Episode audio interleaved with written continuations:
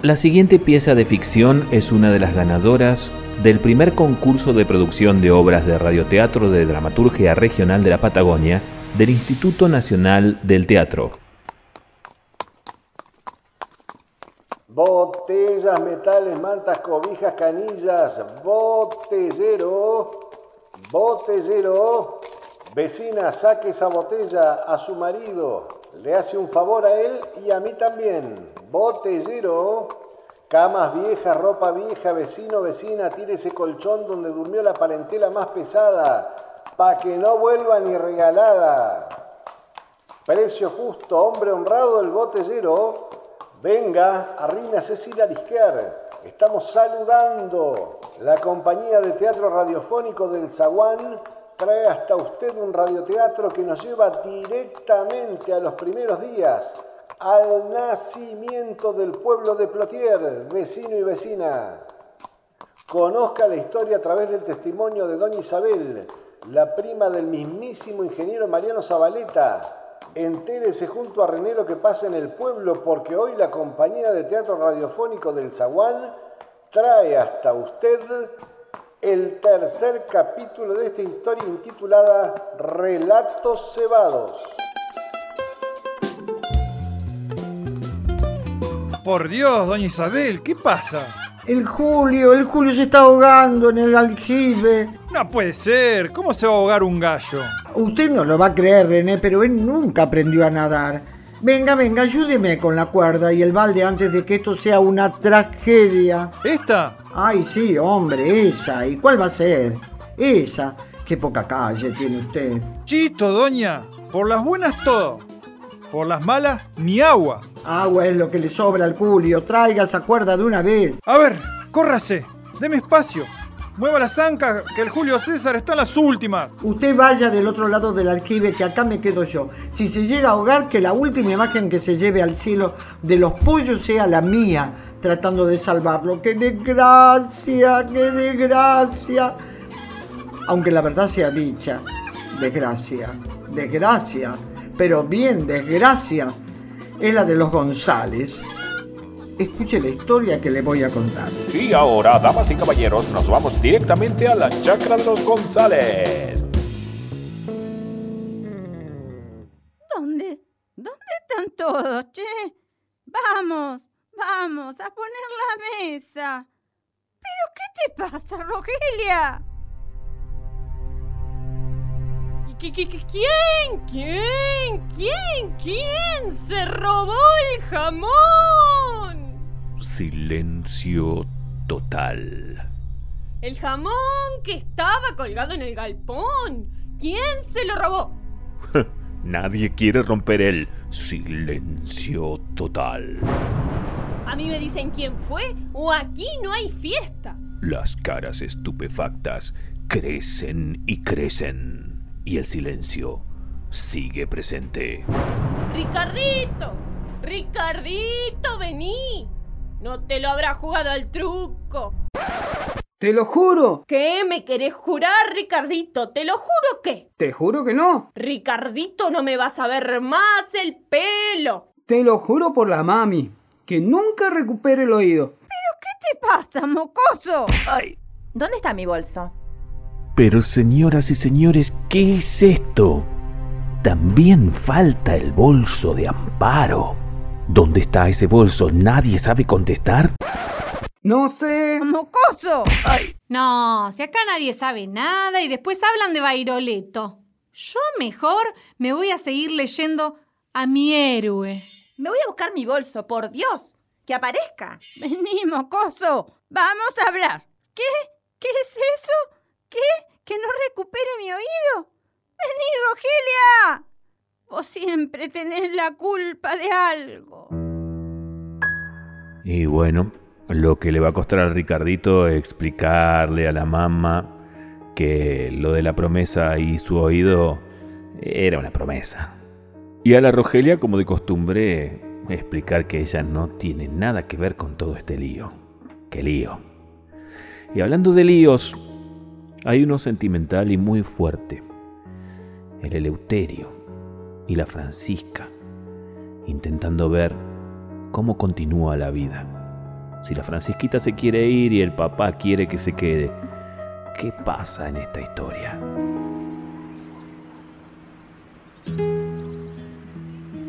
Mija, mire, mija, nos quedamos solos ahora y yo quisiera que se quede acá conmigo. Me acuerdo cuando nació, era como un lechoncito aquí mismo, acá, acá donde está el galpón. Ahí vivíamos antes. Pero papá, yo no quiero trabajar en la chacra. Eso no es para mí. Yo quiero, quiero otras cosas. Pero mi negrita... Basta, papá. Ya lo tengo decidido. Pues no es así. Aquí las decisiones las tomo yo. Acá, las decisiones las toma la abuela. Tenés razón. Te dejo un ratito solo, papá. Necesito que lo pienses. Esto que la Francisquita le plantea a su papi, el Eleuterio, al Eleuterio le queda picando. Por eso, lo va a charlar mate de por medio con la María Eugenia. ¿Qué te pasa? ¿Cara de mate lavado? Es la negrita. Se quiere ir a Córdoba. Pues no la deje. ¿Qué se cree la mocosita? ¿Que es mejor que nosotros? Que nos mire acá a nosotros todos juntos, criaditos aquí. Menos Amparo, que se fue. Todos seguimos acá.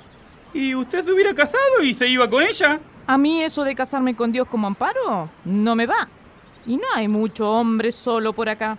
Eso cuando eran jóvenes. Ahora, a criar los sobrinos. ¿Los hijos de quién? Las tres seguimos invictas. Y si no nos apuramos, con olor a cajón. Mi negrita. Mi negrita, mejor. Mejor me voy abajo el sauce porque tengo que pensar. Sí, sí, vaya nomás. Hola, María Cristina. Hola. ¿Qué te pasa? ¿Qué estás pensando? Que somos unas vivas bárbaras. ¿Por? Míranos. Vestidas igualitas como le gusta a la mamá. Una enamorada de Bairoleto. Otra de un rufián. Y la tercera se escapa al club para olvidarse del que tiempo pasa. Tenés razón. Tenés razón. Dale esa carta a Foforito para que se la lleve al pibe Roldán. Y vos, vos, Cristina, te dejás de joder a la pobre piba. Y paño nuevo, nos emperifollamos y nos vamos al club. Le molesta a quien le moleste. Yo no paro hasta enganchar un candidato. Está bien. Y no volvemos hasta el último baile. O por lo menos hasta perder la virginidad, se ha dicho. Mira, mira, mira, mira. Justo llega Foforito como escapando otra vez con la bolsa de gallinas. Aprovechá. Dásela. María Eugenia dobla el encargo que le va a pasar con mucho cuidado y discreción. ¡Eh! ¡Foforito! Vení para acá. ¡Vení! ¡Vení, te dije! Toma. Llévale esto al pibe Roldán. Está en la séptima. ¿Qué es esto? ¿Para qué? ¡Anda, te digo! Yo no voy a llevar nada, no, no. ¡Anda, mierda! ¿Pero por qué? No me queda de paso. Y ahí nomás comienza a desandarse un camino de comunicación y tal vez amor.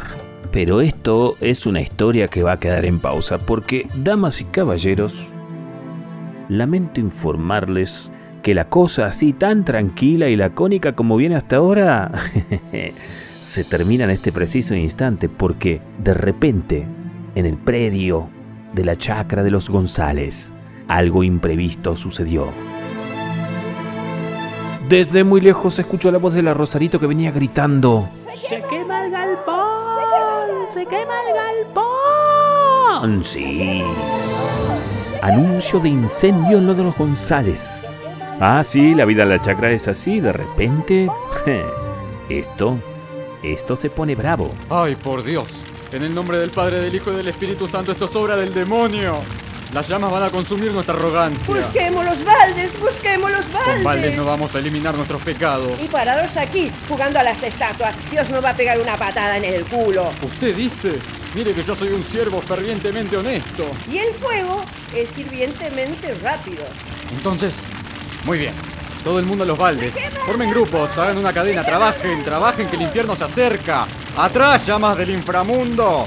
Eso es, cada uno a su tarea. ¡Vamos, vamos! Dios me dijo que vengan a ayudar. Ya van entrando todos, Angélica. ¿Estamos todos? Eh, a ver, a ver que los voy a contar. Uno, dos, tres, allá a las tres y a Consuelo. ¡Faltan Ricardito y Rogelia! Ya van a ver esos. Los voy a buscar. Y mientras Angélica va a buscar a Ricardito y a la Rogelia, la escena, damas y caballeros, si se me permite el cliché, es absolutamente dantesca. En el medio del incendio, Rosarito con cubetas llenas, tira y tira tira agua para cualquier lado. Doña Consuelo, a los gritos dando órdenes con todos los trapos mojados que encuentra. El padre Lucho, infalible dando órdenes, insoportable de aquí de allá, a todo el mundo dándole una orden. Las trillizas discutiendo entre ellas, pero sí, las tres juntas a pesar de todo ese alboroto, tirando para el mismo lado. Tratando de apagar el fuego, pero claro, tanto, tanto escándalo es casi más ensordecedor que el fuego mismo. Por eso, de repente la joda se acaba cuando vuelve Angélica con los dos. ¡Basta de tanto cotorreo! Miren, aquí les traigo a estos tiznados, sucios, de pelos revueltos que me he encontrado. ¿Dónde estaban? En el galpón, ¿Haciendo qué?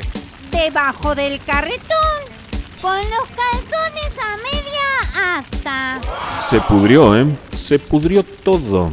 Y no les cuento el escándalo que se armó ahí mismo con esta revelación de que el Ricardito y la Rogelia estaban ahí, con los calzones a media asta en el galpón, que ahora era solo un recuerdo abrazado por el fuego. No, no, no, no, no, no, no, no. El escándalo que se armó, el griterío que se armó fue gigante hasta que nuevamente la Angélica se plantó. ¡Ah!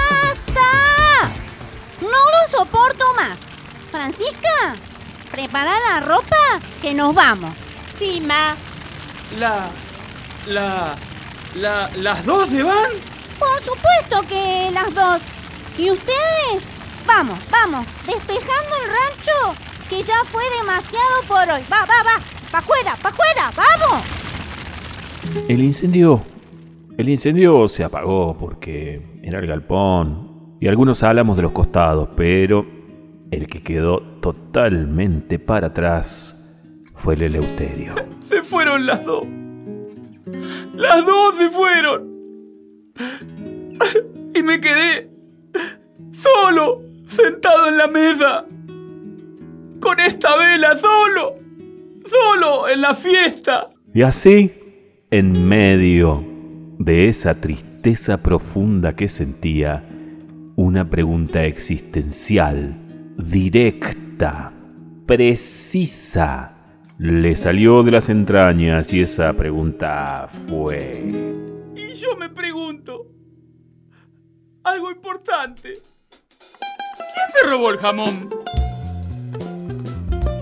Y así fue nomás, René, tal como se lo estoy contando. Se les quemó todito y encima está pendiente la gran incógnita. ¿Quién se robó el jamón? ¿Eh? No sé quién se robó el jamón, pero que usted hoy come puchero, le aseguro que come puchero. ¿Qué? No me diga eso, no, no puede ser. Claro que puede ser. Hace una hora que está hablando de los González. El pobre Julio estiró la pata cuando yo trataba de sacarlo con el balde. Eché el balde al aljibe y ñácate. Se lo di en el medio de la cresta, pobre. Acá lo tiene. Me ayudé con un palo para sacarlo. Y bueno, la vida es así, cruel. Llévelo a la cocina y prepare un pucherito mientras le cuento lo que pasó en la séptima. Y ni le cuento las piedritas que había ahí. Atención vecino y vecina. Vuelvo a presentarme en escena porque tengo que contarles qué nuevos personajes se asoman al horizonte de esta historia, vecino y vecina. Pero para no aturdirlos, voy a dejar el megáfono, vecino y vecina. Así está mejor, ¿no? Bueno, presten atención porque este es el listado de nuevos personajes que aparecerán en escena en esta historia. A ver, tomen nota. El comisario. Sí, sí. Hombre serio de pocas palabras y verbos floridos. Demasiado tranquilo. Lento para arrancar y lento para parar. El pibe Roldán.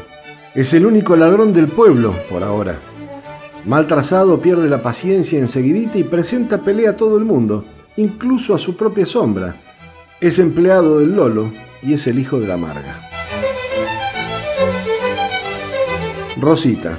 Es la esposa del pibe Roldán. Abnegada madre se casó con el pibe cuando esperaba al Carlitos. 15 años y 8 hijos después le sigue llevando la comida a la comisaría. Norma. Es la amante del pibe Roldán. Está enamorada y cree ser correspondida. Es maestra y cayó en las redes del muy maula en el festejo del 25 de mayo en la plaza. Bella, fina, inteligente, cree que va a poder cambiarlo a hombre de bien. Como dirían en mi barrio, demasiado mueble para ese dormitorio.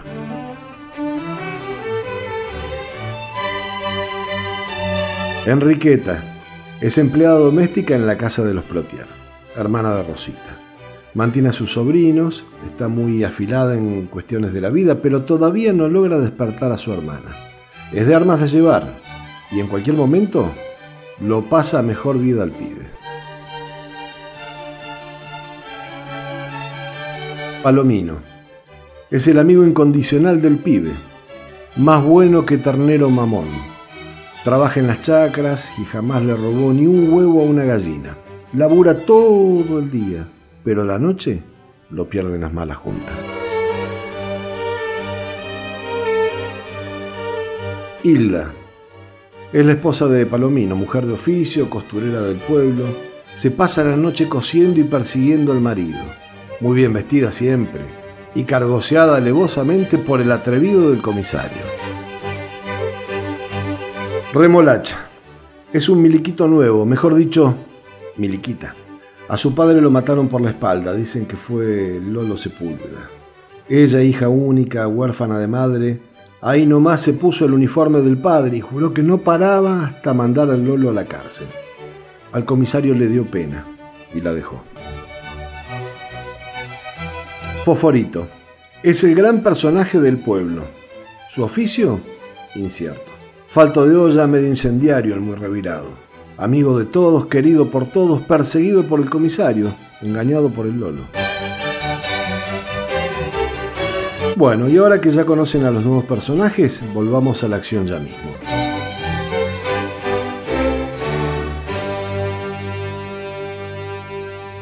Para que se sitúen bien, pero bien situados, les cuento que... Es de noche y la comisaría está desierta. Un solo y triste preso quedó al cuidado del comisario. Es Nochebuena y lo demuestra un mínimo árbol de Navidad puesto en el escritorio. Tras la reja se lo ve al Octavio, tirado en el catre de cemento. El comisario afuera a metros, no más, pies en el escritorio leyendo el diario. Pero de repente el comisario recuerda labor pendiente y toma la máquina de escribir. Flor de lío se arma. Le erra la primera y a la segunda. Y así es él, medio atropellado para el papeleo. Para y lo vuelve a intentar. Resopla, saca el papel y busca otro. Comienza a ponerlo en la máquina. ¡Ah! ¿Cuántas veces tengo que hacer lo mismo? Bueno, a ver. A los 24 días del mes de diciembre de 1936, en horas 20 pm, se presenta en La Guardia la señora Consuelo de González a radicar una denuncia por hurto de un jamón crudo, hecho por su hijo Eleuterio González. Un bolso de viajes propiedad de su hija, Sor Amparo González. Y el incendio, según su parecer, intencional del galpón de su propiedad.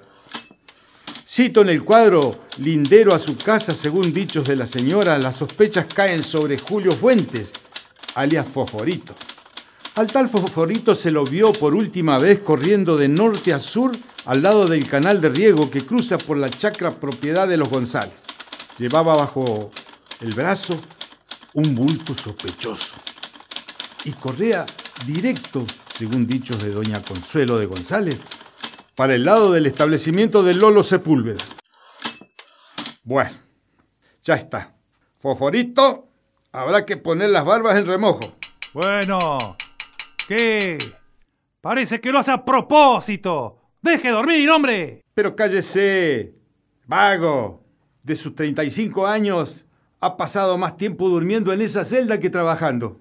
Cuando ha salido, fue pasarle un hijo a la pobre Rosita. ¿Y qué se le va a hacer?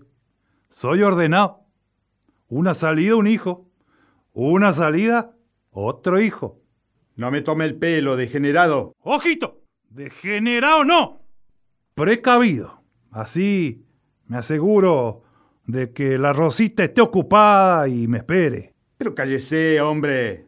¿Y qué me dice de la señorita Norma? Ah, ella, ella quiere educarme. La tiene engañada, la pobrecita. Pero qué pobrecita ni qué pobrecita.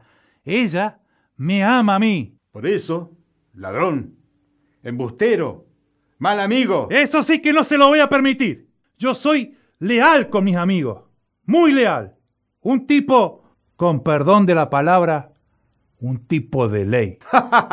no me haga reír, que se me frunce el calzoncillo que me cosió mi santa madre.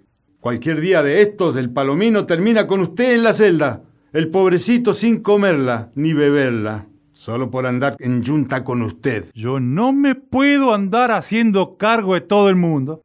Cada cual sabe lo que hace.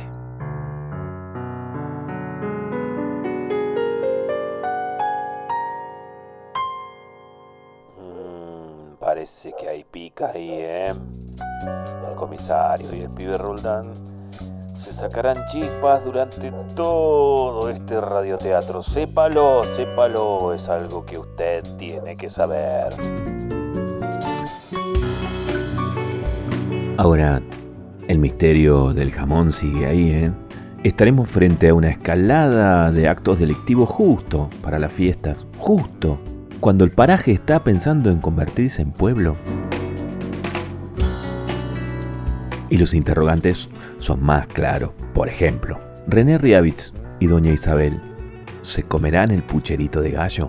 Todo esto y mucho más, sí, se develará la semana que viene si usted tiene un poco de paciencia. No diga, oh, sí, este es el final, porque... Damas y caballeros, hasta aquí hemos llegado con un nuevo capítulo de Relatos Cebados, la ficción producida por el elenco del Teatro del Zaguán para Juno Cultural, Plotier, Neuquén, Argentina. Libreto y dirección, Adriana Perkovic. Producción general, Silvana Garay. Producción artística y edición, Fernando Barraza. Por orden alfabético, las y los intérpretes de Relatos Cebados son Anaí Monja, como Francisca, Ana de la Rosa, como Angélica, Bernardo Schroeder, es Romualdo, Karina Eliseche, es Madame Bersot, Héctor Vilo, como el comisario, Clara Beverini, es María Rosa, Claudia Gómez, como Juli, Cristian Bronzetti, es Ricardito, Daniela Fadanelli es María Cristina, Daniela Martínez es Amparo, Elizabeth Chandía como Remolacha, Fabiana Maldonado es Doña Consuelo, Guillermina Gallardo como Norma, Iago Núñez es Mosito, Foforito y el Padre Lucho, Luis Terroni como Eleuterio y Palomino, Margarita Manque como Rosita, Marcelo Mangona es Lolo, Mariano Arce es el pibe Roldán, María Rosa Marchetti es Betty Boo, Mario Sepúlveda como René, Miriam Swain es Olga, Mirta Wagner es Marga, Nancy Marino como Teresita, Nancy Poirier como Margarita, Nelly Rey es Ramona, Nora González es Rosarito, Ricardo Fierro como El Ronco, Victoria Chandía es Enriqueta, Jorge Irrazábal es Don Cáceres y Félix San Martín, Virginia del Oro es María Eugenia, Viviana Ramírez es Hilda y Zoe Munk como Rogelia.